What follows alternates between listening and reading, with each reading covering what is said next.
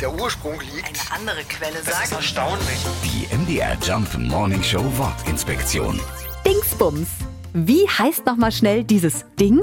Wenn uns etwas nicht einfällt oder wir einen Namen vergessen haben, dann benutzen wir im Deutschen Dings oder eben auch Dingsbums als Ausdruck. Das Wort hat seinen Ursprung bei unseren Vorfahren, den alten Germanen.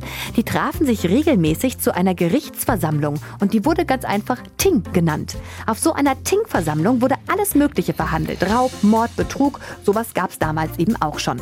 Und aus der Bezeichnung für dieses Treffen wurde dann nach und nach ein Wort in der Sprache der Germanen. Verschiedene Tinge für die unterschiedlichen Gerichtsverfahren auf dem Ting.